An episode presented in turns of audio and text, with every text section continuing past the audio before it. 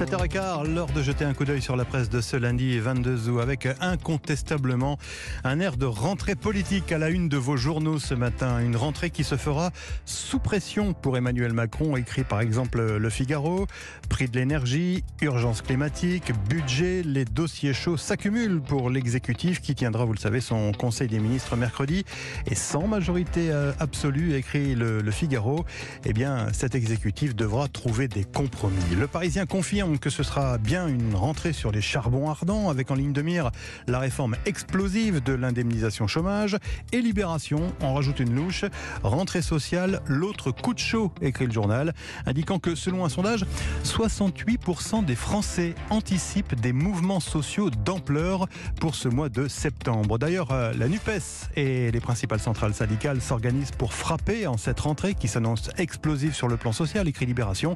Des partis et des syndicats transformé en machine à en découdre, annonce le journal.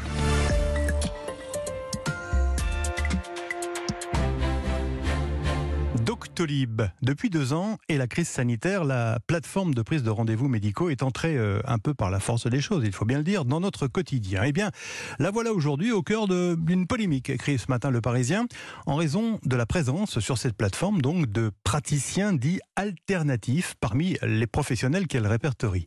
Il y a des naturopathes, des acupuncteurs, des sophrologues, des homéopathes qui certes ont parfaitement le droit d'exercer leur activité, mais Doivent-ils pour autant bénéficier de la vitrine Doctolib interroge le journal. Le problème, explique un spécialiste du numérique, c'est que si Doctolib met au même plan les professions réglementées et d'autres totalement floues, alors ce n'est plus une plateforme de santé, mais une plateforme de service, avec le risque de dérive que cela suppose. Réponse de Stanislas Niox-Château, le patron de, de Doctolib, eh bien ce n'est pas à nous de dire si ces activités sont efficaces ou utiles, elles sont légales et nous n'avons pas de raison d'empêcher des praticiens d'être inscrits sur notre D'ailleurs, précise-t-il, sur euh, les fiches des professionnels concernés, eh bien, il y a un avertissement.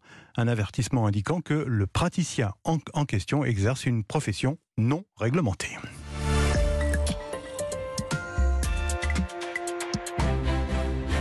Une étrange euh, épidémie est en train de se répandre, euh, si l'on en croit le Figaro ce matin, celle des enfants surdoués.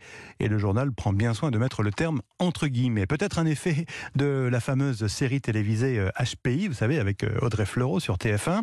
Professeur et psychologue le constatent, même s'il n'existe pas de données chiffrées sur le nombre de tests de QI effectués en France, les parents sont de plus en plus demandeurs de ces, de ces tests. Or, cette course aux tests, écrit le Figaro, ne ne signifie pas qu'il y ait actuellement davantage de personnes au QI supérieur à la moyenne. En fait, explique une psychologue, eh bien, il y a actuellement une tendance chez les parents à avoir euh, cette suspicion de HPI dès qu'un enfant euh, à l'école a des difficultés d'adaptation, d'agitation ou d'ennui.